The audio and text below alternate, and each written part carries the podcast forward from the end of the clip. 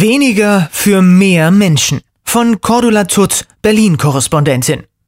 Wir müssen Flüchtlingen kreativer helfen und auch Abstriche bei Leistungen machen. Wir Deutschen werden demnächst übers Grundgesetz und unseren Sozialstaat diskutieren. Deutschland will großzügig Flüchtlinge aufnehmen, doch die kommen zahlreicher noch, als wir dachten. Wir können vieles, aber noch kaum ermessen, was auf uns zukommt. Wir müssen uns vergewissern, was der Staat zu leisten hat. Dabei ist es richtig, mit Hinweis auf die Menschenwürde zu argumentieren. Allerdings kann es geradezu unmoralisch sein, am bisherigen Standard bei der Hilfe für Flüchtlinge festzuhalten. Wir müssen die Ansprüche runterschrauben.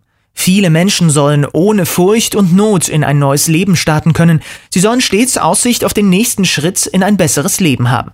Wer aber zu viel verlangt, auch mit besten Absichten, wird zu viele Schutzsuchende enttäuschen und abweisen müssen.